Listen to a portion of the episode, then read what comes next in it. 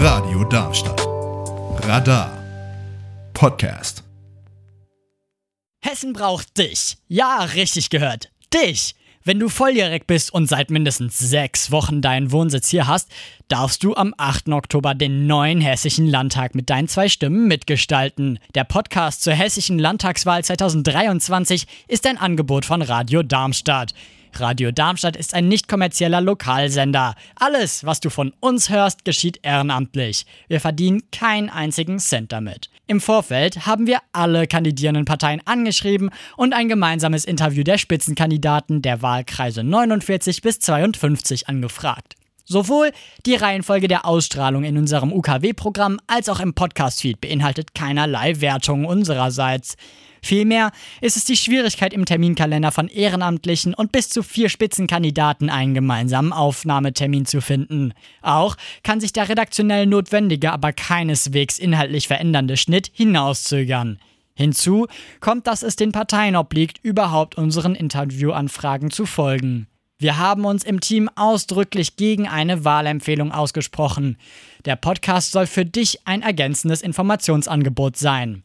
Falls du uns Feedback geben möchtest oder eine Frage hast, schreib uns eine E-Mail an studio@radiodarmstadt.de. Wenn du wählen darfst, freut es uns, wenn du dein Wahlrecht am 8. Oktober oder schon früher per Briefwahl nutzt. Abschließend wünsche ich dir viel Spaß und Informationen beim Hören dieser Podcast-Episode. Am 8. Oktober ist Landtagswahl in Hessen und wir von Radio Darmstadt stellen euch die Parteien mit ihren Direktkandidaten der Wahlkreise 49 bis 52 vor. Und heute stellen wir euch die Partei der Humanisten vor und haben dafür aus dem Wahlkreis 49 Dr. Jochen Sieg bei uns. Hallo. Hi. Die Partei der Humanisten ist ja dann doch noch etwas kleiner und vielleicht kennen auch dich nicht alle. Möchtest du dich mal kurz vorstellen? Wer bist du? Was machst du? Ja, gerne. Also, hi, hallo zusammen. Mein Name ist Dr. Jochen Sieg von der Partei der Humanisten. Ich bin seit zwei Jahren äh, Mitglied äh, bei den Humanisten und bin da unter anderem für Umwelt und Klimaschutz zuständig. Außerdem ähm, bin ich auch seit einem Jahr im hessischen Vorstand von den Humanisten aktiv, ähm, stellvertretender Vorsitzender und jetzt äh, Beisitzer des Vorstands. Und ähm, ja, dann als ähm, die Vorbereitung für die Landtagswahlen aufkamen, ähm, sind wir durch unsere Mitgliederliste äh, durchgegangen und haben mal geguckt, wo haben wir denn überhaupt äh, genug Mitglieder, dass man in einem Wahlkreis einen äh, Kandidaten aufstellen kann. Und dann ja, kam der Vorstand auf mich zu und dann habe ich gesagt, ja, sehr gerne stelle ich mich in ähm, Darmstadt 1, 49 als Aheiliger ähm, zur Direktkandidatur auf. Und wie bist du denn überhaupt in die Politik gekommen und wie kam es, dass du dann bei der Partei der Humanisten gelandet bist? Die ist ja dann doch etwas kleiner. Warum nicht die, ich sag mal, alten, etablierten? Also ich habe ähm, nichts gegen die alten etablierten Parteien. Ähm, ich fremde nur mit vielen Positionen von den Parteien. Also ich bin ein sehr wissenschaftlich denkender Mensch und ähm, wenn ich sehe, dass da äh, Programmpunkte sind, die ähm, wissenschaftlich nicht haltbar sind, dann ähm, ist das für mich so ein bisschen ein, ein äh, Ausschlusskriterium. Und als ich dann von den Humanisten habe ich zum ersten Mal, ich glaube 2020, ähm, überhaupt was äh, erfahren und habe dann gesehen, die machen alle äh, Parteipositionen relativ streng, nach einem, wie ich mittlerweile weiß, relativ strengen internen ähm, Auswahlprozess ähm, der auch eine wissenschaftliche Prüfung beinhaltet. Also alle Parteipositionen müssen auf dem Stand der Wissenschaft sein. Und da dachte ich, ja, das, das ist es. Eigentlich interessiert ich mich für Politik schon länger, aber ich hatte nie so den konkreten ähm, Zugang zu einer bestimmten Partei. Ja, ich bin eigentlich ein sehr grün denkender Mensch. Ich wurde auch ähm, von, vom Elternhaus her, das, das waren Biologen, Umweltschützer, ja, ähm, hatte ich da, habe ich da einen ganz starken einen grünen Einschlag, aber eben wegen ähm, der, der wissenschaftlichen Seite konnte ich mich dann irgendwann nicht mehr mit den Grünen so richtig anfreunden. Also vielleicht noch, noch ein Hintergrund, bin Biotechnologe vom Studium her und ähm, da gibt es ja zum Beispiel bei den Grünen eine ganz starke Ablehnung von Gentechnik. Und ähm, ja, da gibt es eigentlich einen wissenschaftlichen Konsens, dass man das sehr gut machen kann, dass es sehr sicher ist. Und wenn es dann so eine Position gibt, das war dann für mich halt ein No-Go. Und seit ich dann die Humanisten kennengelernt habe, war ich dann Feuer und Flamme. Und was sind denn die Themen der Humanisten, jetzt auch speziell bezogen auf, den, auf die Landtagswahl hier in Hessen? Also ich fange vielleicht mal mit meinen Lieblingsthemen an. Das kann man vielleicht schon jetzt ahnen. Ja, ähm, mein ähm, Schwerpunktthema ist Klimaschutz. Ähm, und ich habe mich da sehr intensiv mit dem hessischen Klimaplan auseinandergesetzt. Also es gibt ja schon eine Gesetzgebung, ähm, die dazu führen soll, dass wir unsere Klimaziele erreichen. Aber dann gibt es die Experten, unter anderem die Scientists for Future, die sagen, ja, es ist weder ambitioniert genug noch ausreichend von, den, von, von, von der Quantität der Maßnahmen her noch ist es äh, nachhaltig finanziert. Ja, also da hast du dann irgendwie Programme, die gehen dann nur über drei Jahre und was ist dann? Ja, das ist alles ein bisschen ähm, ja, ähm, auf Kante äh, gestrickt und das reicht hinten und vorne noch nicht aus. Und da muss eben noch nachgebessert werden. Dafür würden wir uns einsetzen. Ich habe mir dann mal euer ausführliches Wahlprogramm angeschaut und da äh, direkt auf der, ich weiß nicht, ob es die erste Seite ist oder auf jeden Fall auf einer der ersten Seiten steht, für Hessen, Deutschland und Europa. Also ihr seid eine sehr Europa-positiv sehende Partei. Ja, absolut. Ja. Wir setzen uns eigentlich dafür ein, dass es eine Bundesrepublik Europa gibt irgendwann, eine europäische Armee, äh, ein europäisches Bildungssystem. Aber ja. wie realistisch sind denn diese Ziele oder wie greifbar? Ähm, also wir wollen natürlich unseren Teil dazu beitragen. Ja, also wie, wie du gesagt hast, wir sind sehr europapositiv, wir sind begeistert, wir sind auch in mehreren Netzwerken, ähm, die pro-europäisch denken, äh, organisiert, auch mit anderen Parteien, jetzt wie Volt zum Beispiel, die auch sehr europäisch ähm, denken. Ähm, und wir haben natürlich ähm, nach der Landtagswahl auch noch einen großen ähm, Plan vor uns für die Europawahl. Ja, da gibt es ja noch keine Prozenthürde. Das wurde ja leider jetzt geändert. Aus demokratischer Sicht ein bisschen äh, schwierig, aber ähm, bei der nächsten Europawahl, Anfang nächsten Jahres, ähm, haben wir, glaube ich, gute Chancen, ein oder zwei äh, Abgeordnete nach Brüssel zu schicken. Und da vor Ort eben äh, uns für ähm, ja, faktenbasierte und humanistische Politik in Europa einzusetzen. Etwas später habt ihr dann auch geschrieben, überholte Dogmen und Strukturen überwinden. Welche Dogmen und Strukturen sind das, die ihr überwinden möchtet? Also es gibt ja so zwei Standbeine bei der Partei der Humanisten. Das eine ist äh, eben der wissenschaftliche Teil, der vor allem mich sehr angesprochen hat. Aber der andere Teil, der humanistische, das ist ähm, das kommt ja daher, dass wir uns für eine sehr starke Trennung von Kirche und Politik einsetzen. Ja, wir lehnen es ab, dass ähm, Politik auf der Basis von sehr konservativen und religiösen Ansichten gemacht wird, an die gar nicht alle glauben. Ja. Jetzt ist es sogar, glaube ich, zum ersten Mal in diesem Jahr so, dass äh, weniger Leute in den christlichen Kirchen sich zugehörig fühlen als ähm, Leute, die an gar nichts glauben. Ja. Und wieso sollten dann ähm, Gesetze und, und Reglements auf der Basis von diesen ja, 2000 Jahre alten Märchen äh, gemacht werden, statt äh, sich äh, mit der modernen Ethik auseinanderzusetzen, die uns eigentlich auch alle Antworten liefert, die wir brauchen, ohne Gottesbezug. Mhm. Zu dem äh, Thema Kirche lautet auch ein Absatz von euch Religionsunterricht abschaffen. Das heißt, ihr wollt dann das Fach ersatzlos streichen? Äh, danke, das ist eine super Vorlage. ähm, nein, also im Gegenteil. Also wir mhm. glauben, dass der Religionsunterricht, dadurch, dass er ja getrennt nach verschiedenen Konfessionen und Bekenntnissen ähm, abgehalten wird, zu so einer Art künstlichen Trennung der Kinder voneinander führt. Ja? Und wir finden es eigentlich wichtig, dass über religiöse und auch ethische Themen gemeinsam diskutiert wird und nicht, dass die verschiedenen Religionen dann übereinander diskutieren. Ja, und Humanisten oder Atheisten, die haben ja überhaupt keinen keinen Platz in, in, in dem System. Mhm. Ja, und deswegen fordern wir einen gemeinsamen Ethikunterricht für alle Kinder, ähm, ja, wo grundlegende Werte auch für Demokratie, für Aufklärung ähm, gelehrt werden sollen.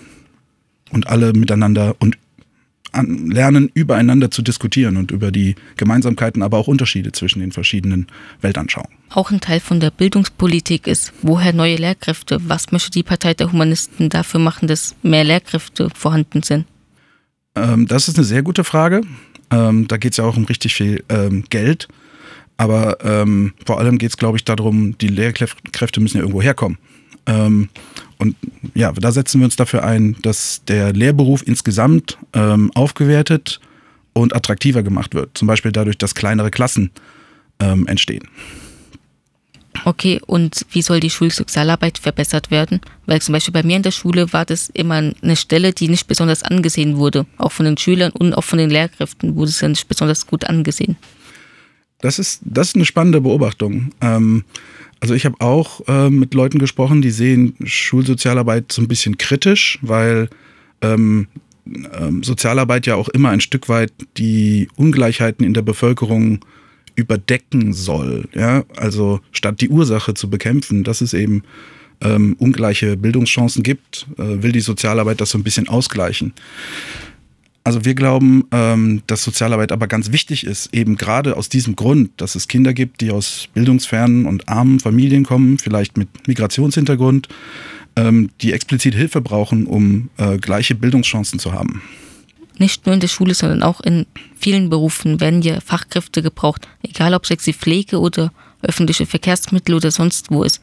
Was will die Partei der Humanisten dagegen machen? Also vielleicht zwei Sachen. Ähm, einerseits wollen wir insgesamt das Bildungssystem deutlich aufwerten, sodass einfach in der Breite ähm, bessere Bildung entsteht und dass wir mehr ähm, Leute auch in qualifizierte Berufe kriegen können.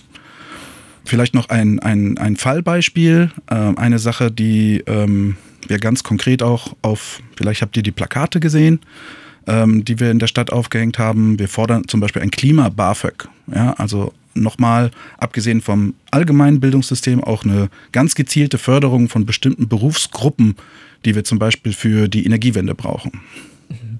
Du hast dann jetzt so äh, nebenbei gesagt, bessere Bildung. Wie entsteht denn diese bessere Bildung? Was müssen dafür für Voraussetzungen geschaffen werden? Das ist eigentlich eine super Frage. Ähm, warum passiert denn da eigentlich noch nichts? Ja? Ähm, wenn man sich die Wahlplakate eigentlich aller großen Parteien anguckt, fordern eigentlich alle bessere Bildung. Ja? Die CDU mit der Schulbank, die SPD will mehr Lehrer einstellen, die Grünen wahrscheinlich sowieso, die FDP äh, will mehr Leistung in der Schule und also wenn sich da doch alle einig sind, warum passiert denn da nichts? Also wir haben einen zig Milliarden Rückstau von Sanierung an Schulen. Die Schulen sind alt äh, runtergekommen. Wir haben ein Digitalisierungsproblem. Ja, die Schulen sehen nicht, sind nicht gut ausgestattet, auch personell für digitale Themen. Das machen viele engagierte Lehrer nebenbei, was natürlich toll ist, ja, ähm, dass es überhaupt jemand macht, aber ähm, eigentlich sollten die ja ähm, unterrichten. Ja. Also ich glaube, da muss einfach viel investiert werden, um das System zu verbessern. Sowohl dann in Räume als auch in Personal und Lehrmaterialien. Die drei Dinge. Oder habe ich was vergessen? Infrastruktur, Sozialarbeit, also es gibt so viel zu tun. ja, und dann geht es ja über das, ähm, über das Schul, über die Schulbildung hinaus. Wir müssen Bildung, ja gerade als Humanisten sehen wir auch Bildung als einen lebenslangen Lernprozess an. Ja, und dann ähm, gerade in Zeiten wie unserer ist das ja auch eine Chance, dass viele Veränderungen auf uns zukommen.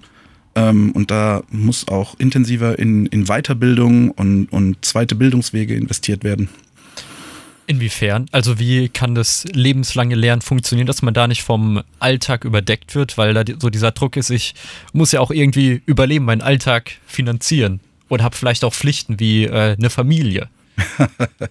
ja, also ähm, da ist mein äh, Lebenslauf vielleicht ein bisschen, ein bisschen ungewöhnlich. Also ich habe erst eine Berufsausbildung gemacht, dann studiert und dann nebenberuflich noch weiter studiert und ähm, das, äh, das kann man schon machen. Ja.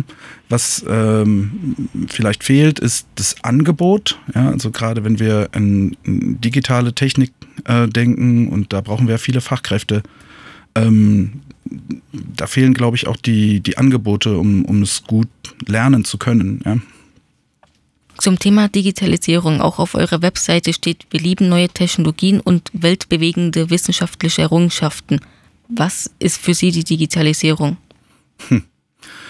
Also, das ist, das ist eine sehr faire Frage. Ähm, Digitalisierung durchdringt ja alles oder alles geht online. Das ist für mich der, der Dreh- und Angelpunkt. Ja? Früher hatten wir einen, einen, dummen Kühlschrank, heute haben wir einen, der kann theoretisch eine Einkaufsliste an Rewe schicken und dann, dann wird das geliefert. Ja? Das, ist, das ist für mich Digitalisierung. Und äh, das durchdringt alle Lebensbereiche und das betrifft sämtliche Berufsfelder. ähm, keiner schreibt mehr einen Brief. Ja? Heute schreiben wir eine E-Mail. Und ähm, wenn man sich dann anguckt, jetzt, ich bin hier gerade gerade mitten im Wahlkampf, ja, ähm, und vorher mussten wir Unterschriften sammeln, zum Beispiel für die Wahlzulassung.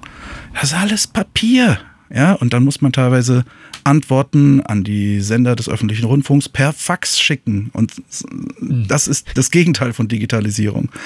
Wenn man sich anguckt, wie, wie unsere Verwaltung zum Teil arbeitet, ist, das, ist da viel Potenzial, was äh, in den Unternehmen schon ähm, gehoben wird, ja, ähm, Prozesse effizienter machen, besser zu machen und digitaler zu machen, ja, dass man eben von zu Hause sich ein Formular runterladen kann, was man dann äh, ausfüllen ähm, muss für irgendeinen Amtsweg äh, oder einen Antrag. Ja, also da gibt es ganz viele Bereiche, in denen wir in der Verwaltung stärker digital werden müssen.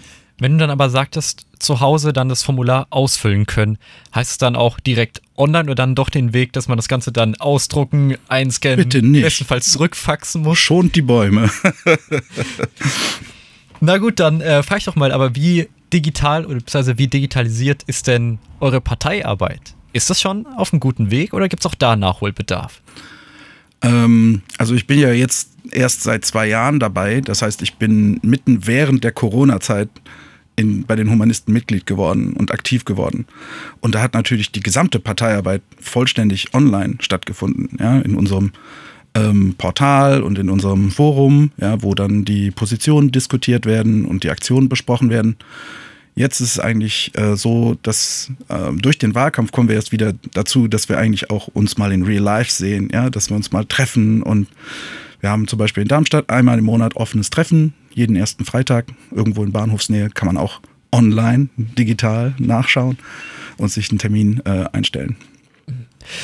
Und äh, weil du schon das Stichwort Infrastruktur ja schon mehrmals genannt hast, jetzt äh, im Zusammenhang mit der Digitalisierung, wie muss die Infrastruktur angepasst, verändert, erneuert oder beziehungsweise erst geschaffen werden? Was sind da eure Ansätze? Also Infrastruktur ist ja ein extrem breiter Begriff. Ja? Ähm, und das betrifft viele Bereiche, in denen wir gerne was verbessern wollen. Ja, Im Bereich Klima, da reden wir über zum Beispiel die Energieinfrastruktur und die Verkehrsinfrastruktur. Wir wollen den Verkehr von der Straße auf die Schiene bringen. Ähm, Im Bereich ähm, Stromversorgung müssen wir uns darauf einstellen, dass durch die Erneuerbaren, die wir stark ausbauen wollen, dass ähm, die Stromversorgung sehr viel schwankender ist. Davon muss man die Netze entsprechend anpassen, die Infrastruktur. Der Klimawandel führt ja auch dazu, dass wir ähm, voraussichtlich andere Wetterbedingungen bekommen. So ein bisschen wie wir das seit 2018 im Sommer immer wieder gesehen haben, dass lange Trockenphasen sind und es dann kurze Unwetter gibt. Ja? Darauf ist zum Beispiel auch unsere Wasserinfrastruktur gar nicht ausgerichtet. Oder unsere Natur. Ja? Ähm, also da gibt es sehr viele Stellen, an denen müssen wir, müssen wir ran, was Infrastruktur andeutet. Mhm. Wo wollen wir anfangen?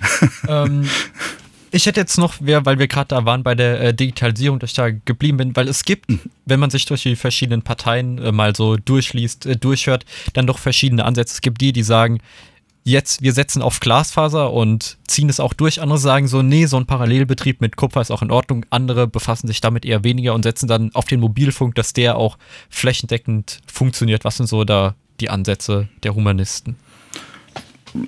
Alles ist okay, was funktioniert. Ja? Ähm, darauf kommt es am Ende an. Und äh, ich freue mich sehr, dass jetzt in Orhelje endlich Glasfaser verlegt wird. Ja? Integer, nehmt mein Geld.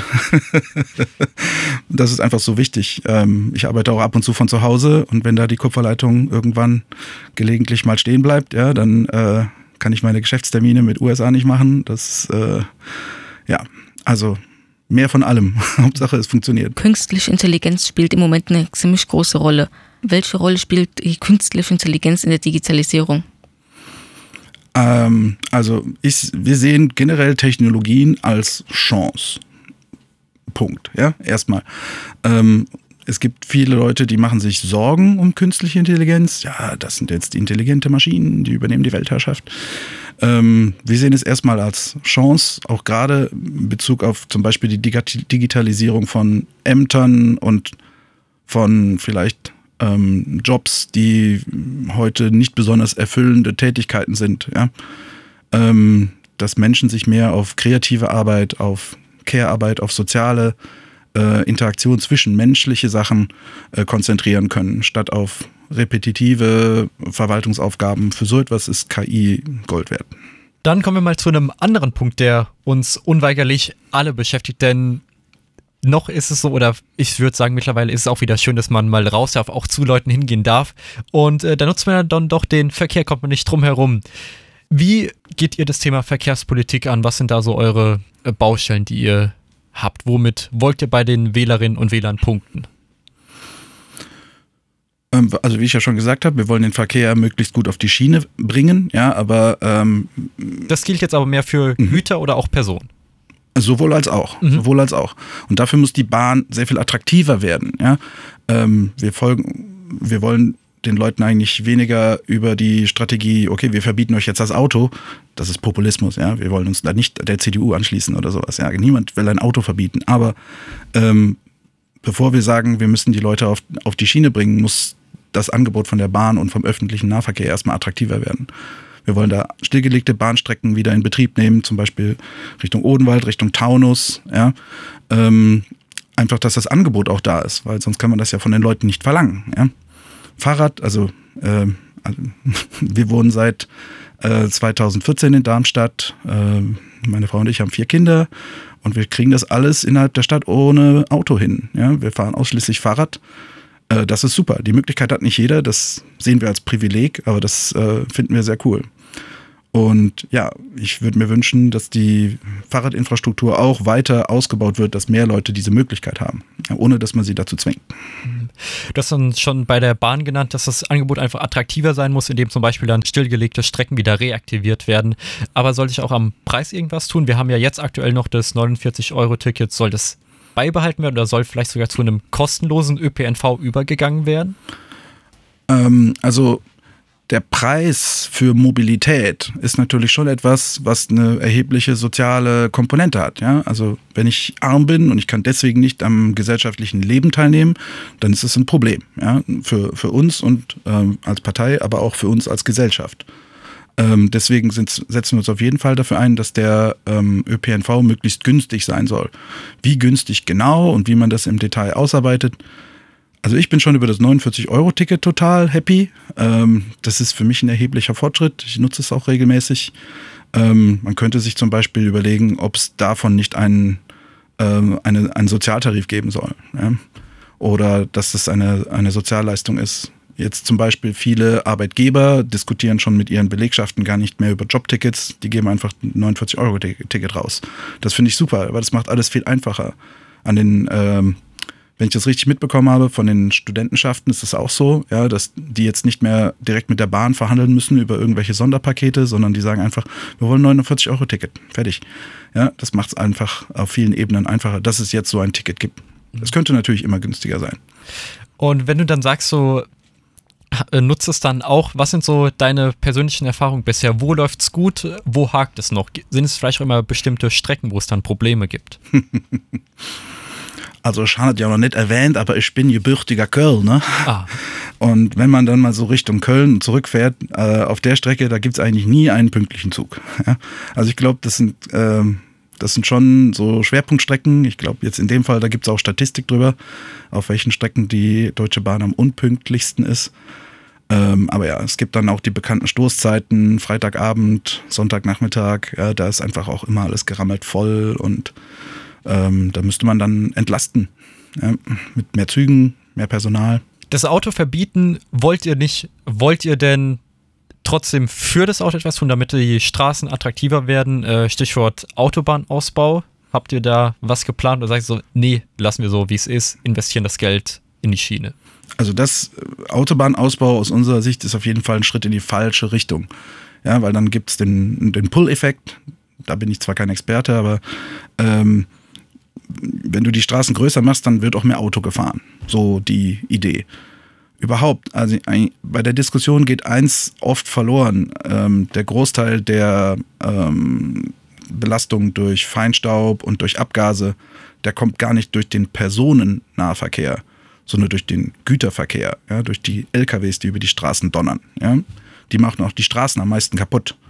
Ähm, deswegen, ähm, das, es wird viel darüber gesprochen, ob man jetzt persönlich besser vom Auto aufs Fahrrad über, umsteigen soll oder von einem Verbrennungsauto auf ein Elektroauto. Aber eigentlich sind die großen Probleme sind die vielen LKWs auf unseren Autobahnen. Ich habe mir dann, als ich euer Wahlprogramm mal angeschaut habe, ich habe es nicht selbst skizziert, sondern habe auch die Vorteile der Digitalisierung genutzt und äh, 17 Mal das Wort Selbstbestimmung gefunden. Also scheint bei euch ein sehr wichtiges Thema zu sein. Selbstbestimmung in welcher Hinsicht? Ja, absolut. Also das Thema Selbstbestimmung ist uns sehr wichtig. Ähm, da gibt's auch viele Sachen, die bei uns verboten sind oder nicht erlaubt sind. Das sind ja auch nochmal zwei verschiedene Paar Schuhe. Aufgrund von religiös motivierten oder tradierten Moralvorstellungen. Ja. Zum Beispiel sind wir für eine deutliche Liberalisierung der ähm, Drogengesetzgebung ja, oder der Gleichberechtigung verschiedener sexueller äh, Spielarten. Ähm, da gibt es viel Widerstand aus dem konservativen Bereich, aus dem christlichen Bereich, aber auch aus anderen Religionsgemeinschaften. Und wir finden, das ist nicht mehr zeitgemäß. Wenn man daran nicht glaubt, dann soll man machen können, was man will. Und beim Drogenkonsum, was heißt es genau? Also ähm, für uns ist eins der Hauptprobleme, die es äh, bei der ganzen Drogenthematik gibt, dass das Ganze im im, im äh, kriminellen Bereich stattfindet. Dadurch, dass es nicht erlaubt ist, gibt es keine staatliche Kontrolle. Das heißt, es gibt auch zum Beispiel schlechten Stoff im Markt ja, und es findet immer im Schwarzmarkt statt. Es erzeugt eigentlich ein Verbot, erzeugt Kriminalität. Ja. Und wir glauben, dass ähm, man den Menschen durchaus zumuten kann, selbst aufgeklärte Entscheidungen darüber zu treffen, ob ähm, sie jetzt Drogen konsumieren wollen oder nicht. Und da unterscheidet ihr dann auch nicht, welche Drogen, sondern einfach alles erlauben? Also nein, da muss man natürlich schon differenzieren, weil verschiedene Substanzen schon deutlich unterschiedliches äh, Suchtpotenzial und gesundheitliche Nebenwirkungen haben können. Darüber muss aufgeklärt und geforscht werden. Ähm, aber grundsätzlich, ähm, ja, setzen uns dafür ein, eine ähm, Dekriminalisierung von ähm, halluzinogenen Substanzen. Mhm. Im Zuge der Selbstbestimmung habe ich dann auch noch ein äh, ganz interessantes äh, Zitat von euch gefunden. Da heißt es dann, Leihmutterschaft und Sexarbeit sind deshalb eine legitime Nutzung des eigenen Körpers. Das ist jetzt auch nicht etwas, was, was man in jedem Wahlprogramm von den anderen Parteien findet. Ja, da gilt genau das Gleiche. Also das sind Sachen, die, die gibt es schon. Und ähm, gerade Sexarbeit, Prostitution, das ist das älteste Gewerbe der Welt. Ähm, da wird es immer Nachfrage geben und die, der Fakt, dass das immer nur im Verbotenen stattfinden kann, der ist für die Frauen und auch Männer, die das äh, berufsmäßig betreiben, ist ein erhebliches Problem. Die haben keine, ähm, keine Krankenversicherung unter Umständen, die haben keine soziale Absicherung, die können noch nicht mal Poli zur Polizei gehen, äh, wenn ihnen was zugestoßen ist bei der Ausübung ihrer Tätigkeit, äh, weil sie ja verboten ist. Und ja, deswegen setzen wir uns da auch für eine Legalisierung ein. Ähm, um das Ganze aus dem, aus dem Schwarzlicht ins, ins ähm, in kontrolliertes Umfeld ähm, bringen zu können. Und Leihmutterschaft? Ähm, ja, wir sehen Leihmutterschaft auch als eine legitime äh, Nutzung des eigenen Körpers an. Und äh, wenn eine Frau das machen will und es eine Familie gibt, die selbst kein Kind haben kann, ähm, warum nicht? In dem Fall dann äh, würdet ihr auch erlauben, mit, also gegen eine Bezahlung? Oder entscheidet, unterscheidet ihr dann da? Puh, also da müsste ich nachlesen, was genau unsere Position ist. Ähm, ich sehe, ich hätte auch kein Problem damit, wenn das, wenn das, also das ist ja, ähm, eine Schwangerschaft ist ja kein, kein Pappenstiel. Ja? In der Zeit kann die austragende Frau ja auch wahrscheinlich nur sehr eingeschränkt arbeiten. Das muss man ja irgendwie ähm, finanziell auch vergüten. Das kann ja gar nicht anders funktionieren. Was ich noch sehr interessant fand, ich glaube, das ist gerade bei euch dann als kleinere Partei ist es auch nochmal so ein, so ein eigenes Anliegen. Ähm, eine Ersatzstimme, die man dann zukünftig haben soll. So wie ich das verstanden habe, ist das, man hat ganz normal seine Erststimme, womit man direkt eine Person aus seinem Wahlkreis wählen kann.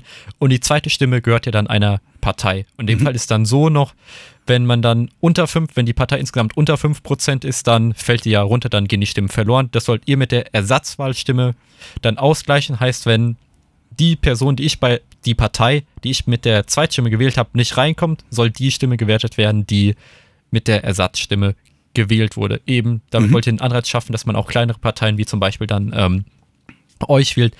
Ich frage mich nur, wie soll das Ganze organisatorisch funktionieren? Äh, Gerade weil es ja dann das Ganze noch mit Überhang und Ausgleichsmandat gibt, wo ja dann doch, auch wenn nicht diese 5% erreicht wurden, dann reinkommt. Ich stelle mir das organisatorisch sehr schwierig vor, aber vielleicht habt ihr einen viel einfachen Ansatz, als gerade bei mir im Kopf abläuft. Äh, also das ist auf jeden Fall eine berechtigte Frage. Ähm, also die Idee, vielleicht von, für die, die das noch nicht gehört haben, von der Ersatzstimme ist, genau wie du gesagt hast, wenn eine Partei an der Zulassung zur Wahl oder zur, ähm, ja, zum, zum Beispiel Landtag ähm, nicht ähm, ausreichend Stimmen bekommen hat, kann man eine Zweitstimme abgeben, ähm, die dann ähm, gezogen wird. Wenn das natürlich auch zum Beispiel einer Partei ist, die äh, nicht, nicht kommt, dann fällt die Stimme natürlich trotzdem weg.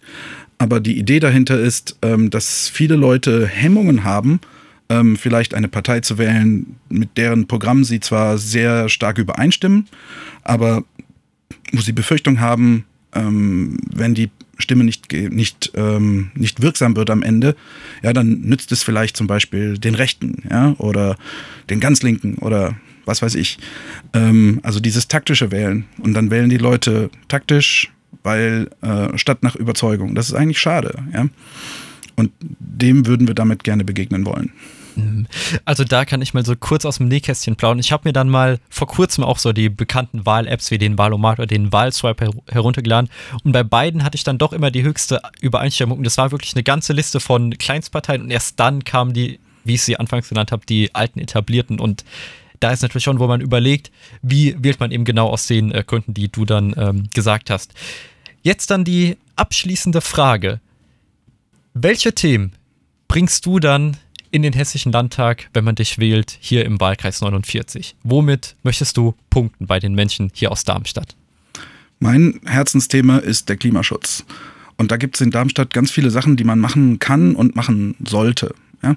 Ähm, schwerpunktmäßig, weil wir eine Stadt sind, ähm, müssen wir uns an die ähm, anstehenden Veränderungen des Klimas anpassen. Ja, wir brauchen mehr Grün in der Stadt, auf den Dächern, an den Fassaden. Wir müssen mit dem Wasser anders haushalten. Vieles ist da auch schon auf einem guten Weg. Ja, das muss man den Vorgängerregierungen auch ähm, ja mal positiv äh, sagen. Ich als Radfahrer, ich fühle mich hier sehr gut aufgehoben. Ja, aber wir haben in anderen Bereichen des Verkehrs haben wir äh, große Konflikte um den Platz. Wir haben jeden Nachmittag äh, Stau aus der Stadt raus ähm, in verschiedenen Richtungen. Ähm, wir haben auch ständig irgendwo Schienenersatzverkehr. Ja. Ich meine, das muss natürlich sein. Das ist ja auch eine Investition in den ÖPNV. Ähm, wenn zum Beispiel die Bahn ähm, ja, renoviert wird oder ähm, wenn die Bahnstrecken ähm, ausgebaut werden, dann gibt es natürlich auch mal eine Baustelle. Aber ja, das ist insgesamt, finde ich, den Verkehr in der Stadt äh, nicht besonders ähm, gut gelöst an einigen Stellen. Ja, das wären so Themen, die ich angehen will. Sagt Dr. Jochen Sieg von der Partei der Humanisten, die dann antritt auch zur Landtagswahl am 8. Oktober. Vielen Dank, dass du dir die Zeit genommen hast, um dann über deine Themen und über die Themen der Partei zu sprechen. Vielen Dank.